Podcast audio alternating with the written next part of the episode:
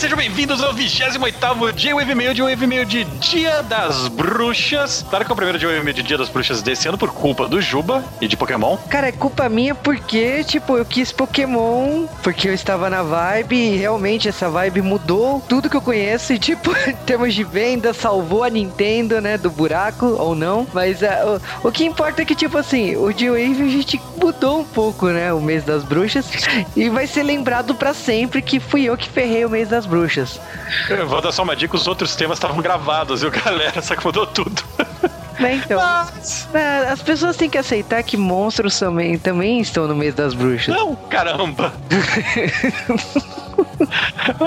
Não, mas o vício total de Juba, que aparentemente agora tem todos os amigos do mundo no 3DS dele. Ah, cara, tipo, ó, eu vou te falar. Quando eu tive o 3DS, assim, logo quando eu comprei, eu fiquei, eu acho que três anos com quatro amigos só, com contato de jogos online. Eu não tinha interação. Desde Pokémon, eu já estou com 52 amigos. Ou seja, estou no Japão, né? É, cara, tipo, toda esquina. Aliás, não, toda esquina não, que eu tô exagerando, mas, pô, toda vez que você pega um metrô, ônibus, tá acontecendo no meu 3DS encontrar outros aparelhos de 3DS. Então, tipo, isso é uma coisa impressionante para mim. Mas não é tão legal como no Japão, né? Meu amigo viajou pro Japão esses tempos falou que você vira a esquina é 150 amigos, né? Então. Essa é vida do Japão. Mas, bom, deixando o 3DS de lado, né? Eu sei que a vibe do Pokémon tá muito grande. É, mas. Falando em vibe, vamos falar de Cavaleiros do Zodíaco, já que estávamos no Japão, mas do jogo brasileiro, versão brasileira, que seja dublado. É, o jogo mais recente, Cavaleiros do Zodíaco Bravos Soldados, é o segundo jogo da série Cavaleiros do Zodíaco, que vai ser lançado aqui no Brasil, com legendas em português e tudo mais. O, o jogo já saiu, né, inclusive. E nesse caso, tipo assim, o, o que muito se perguntou é por que um jogo de uma série tão ícone no Brasil não era dublado. E a Namco Bandai, tipo, finalmente deu parecer que o próximo jogo da série, sim, o... a história vai ser diferente vai ter dublagem. O pessoal questionou isso é porque grandes jogos que não tem ligação com série e nada são dublados no Brasil, como The Last of Us, como outros jogos assim que, aliás, o Xbox foi um dos das primeiras plataformas que sempre teve jogos dublados em português aqui no país. E tipo, por que séries de animes não eram dubladas? Por que que essas séries como Dragon Ball, que também será legendado aqui no Brasil, por que que não se chamava os dubladores para fazer uma versão dublada? E agora com esse anúncio dos Cavaleiros Zodíacos que o próximo jogo pode ser dublado, também aumenta a esperança para mim que o próximo jogo do Dragon Ball também seja dublado, que para mim o que me interessa é Dragon Ball, não é Cavaleiros. Eu falando em dublagem, será que o filme do Doctor Who vai ter a dublagem da cultura nos cinemas brasileiros?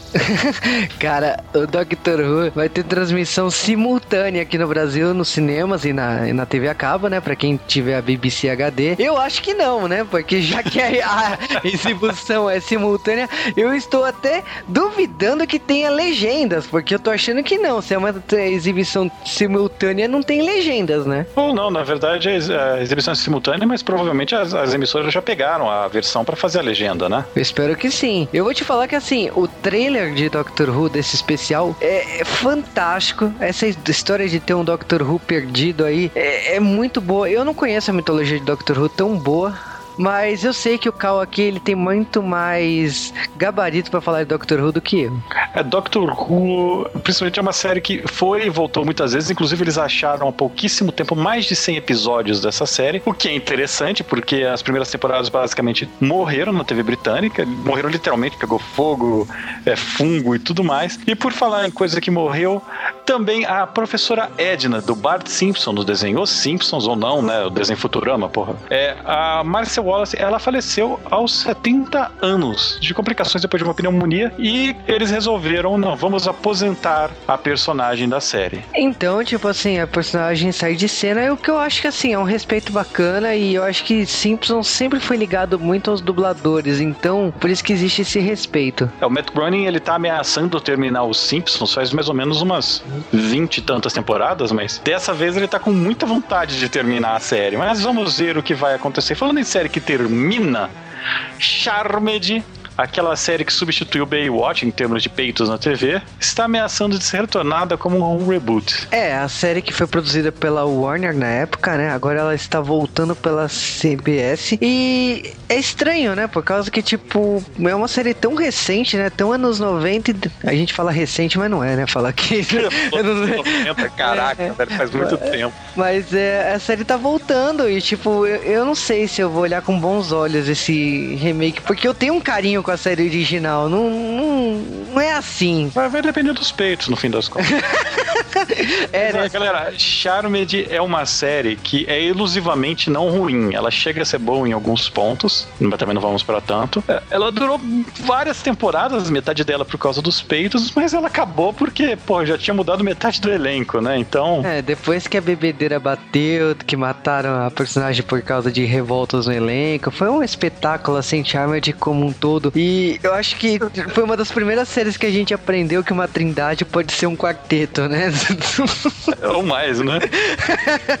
é, mas o, grande negócio do Charmed é que o Charmed ele criou um próprio universo e com várias regras e, e mitologia que, que, é bastante interessante. Eles levam bastante a sério isso, apesar de, tipo, quando um personagem some, é como se ele nunca tivesse existido e ninguém mais cita ele, o que é mimimi, né? Foda isso. É, galera, é, foi uma série que teve seu tempo da televisão, mas ela realmente é bem datada, bem anos 90, bem essa virada de anos 90 para anos 2000. É, sei lá, da mesma época de Buffy, do final de Xena.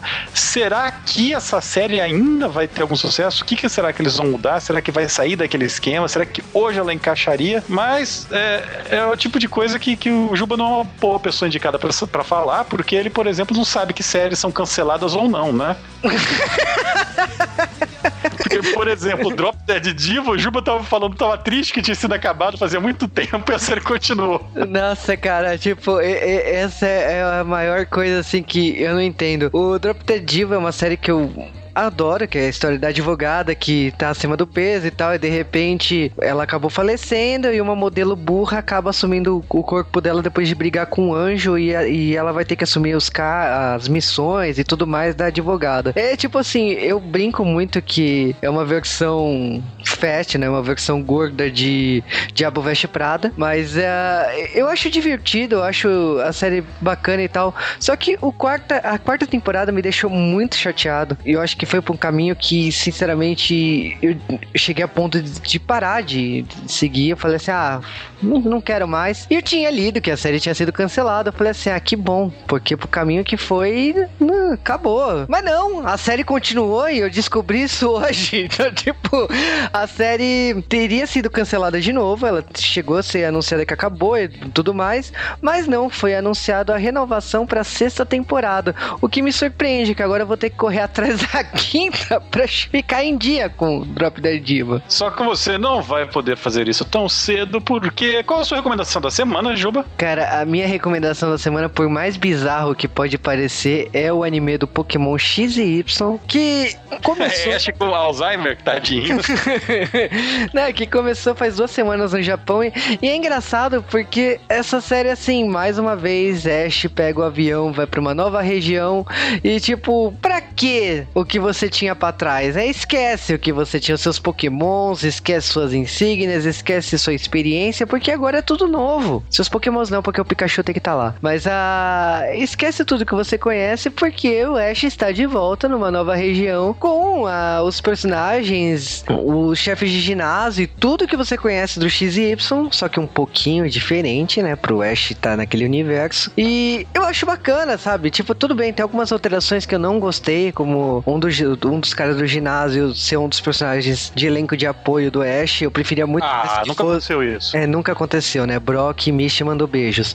Mas a. Ah, eu não gostei que, desse, desse negócio que eles fizeram. Mas eu acho que assim, vamos acompanhar. Por eu estar jogando um jogo ao mesmo tempo com o lançamento de uma série, é interessante ver a reimaginação do jogo no, no anime, como funciona o cenário, como que foi adaptado. Então, assim, eu para quem tá jogando Pokémon XY, eu recomendo sim assistir o anime. Eu confesso que assim que eu dou meu braço a torcer pelas lutas. Eu achava que as lutas de Pokémon estavam muito chatas, mas essa temporada. Me falaram que a temporada anterior já era assim, mas eu não tinha visto o Bicho e, e tal. Mas a. Uh, já era assim. Mas as lutas do desse novo Pokémon tão bacanas. Equipe Rocket tá lá, eu, então, se vocês querem ver alguma coisa engraçada, aquele slogan clássico tá lá. E, assim, eu não sei quantos episódios terá, eu só sei que o Ash ficará lá para sempre, mas uh, até o próximo jogo. Mas uh, eu recomendo, assim, se diverte, conhece detalhes, analise, e tem coisas que, tipo assim, que de repente passa despercebido para você no jogo, porque você tá com pressa, você quer terminar, ou sei lá, você só tá a fim procriar pokémons, né, como muita gente que eu conheço, e de repente o anime é uma chance para você é, conhecer um pouco mais desse universo. Mas falando em sugestões, Cal, o que você recomenda essa semana? Essa semana eu estou assistindo no Netflix o desenho Venture Bros, ou Os Irmãos Ventura, que o Juba talvez conheça. E esse desenho basicamente passou no Cartoon Network, no Adult Swim. É um puta de um desenho que imita o estilo de Johnny Quest que a gente assistia há muito tempo, esse o Juba lembra, que conta a história de dois irmãos tremendamente retardados que se metem nesse tipo de aventura, mas a história é mais focada no pai deles, o Dr. Ventura, que é um cientista fracassado, e no segurança deles, que é o Brock Sampson, que é o cara mais badass da história da história de cara badass. Porque caramba, galera. Se vocês assistirem esse desenho, vocês sabem do que eu tô falando.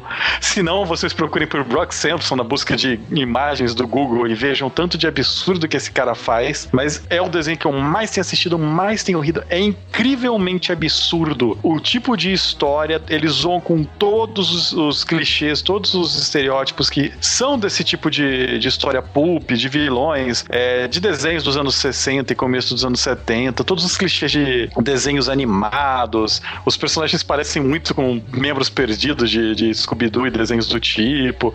Então, assistam, é muito engraçado, só que é adulto suinho, é humor adulto.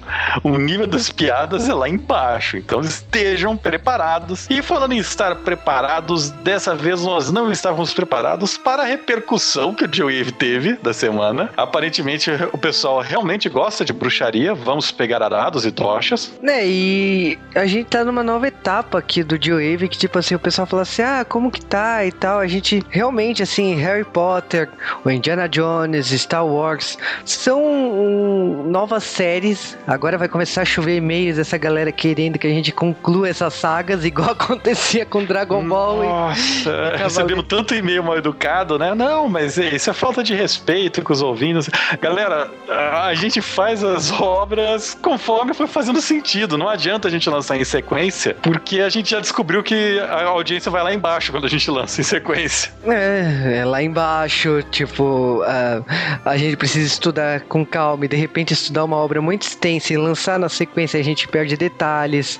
E tipo, eu acho legal também a variedade de temas e dá um descanso pra galera. Às vezes a galera, uh, o pessoal ouve do Harry Potter já quer outro, mas tipo assim, é porque ficou com vontade de querer mais, mas tem que ter aquele descanso, tem que ter aquele intervalo pra gente voltar, pesquisar e produzir um, um tema tão bacana que nem a parte 1. E... O Evangelion vai sair, para gente mandar e-mail.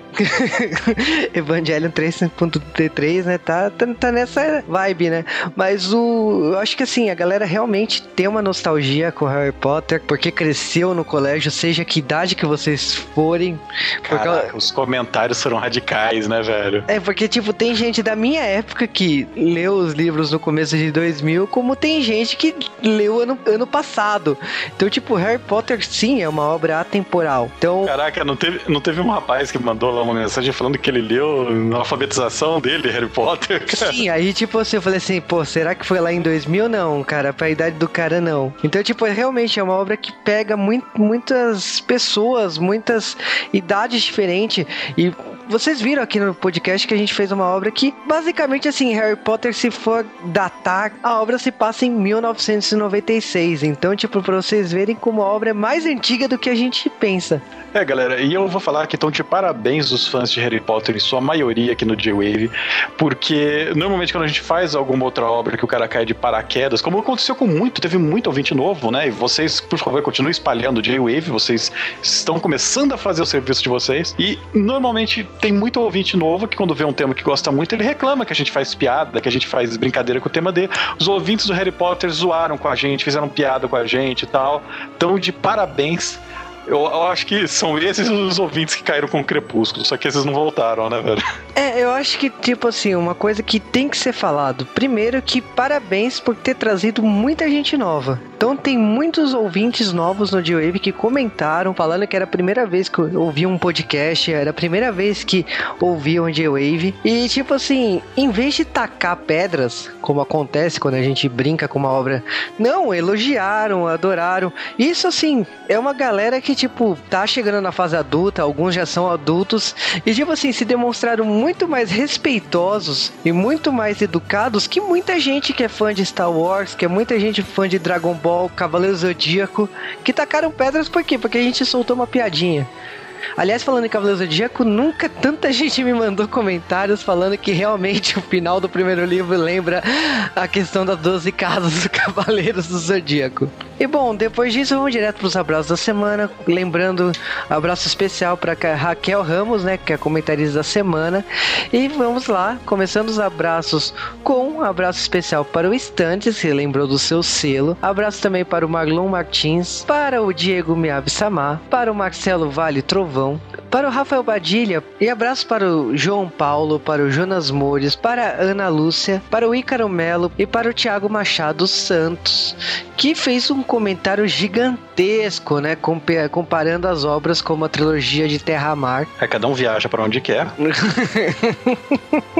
Ele adorou os comentários de que o Marvin fez um podcast sobre Corbival, um monte de outras coisas que aconteceu lá no podcast. Ele falou que ele não gostaria muito de feijãozinhos mágicos com sabor aleatório, mas eu acho que a grande graça dos feijões é exatamente o sabor aleatório. Então, por mim, eu acho que existiria numa boa, como existe outros produtos na, na vida real com sabores aleatórios, mas não tão excêntricos assim.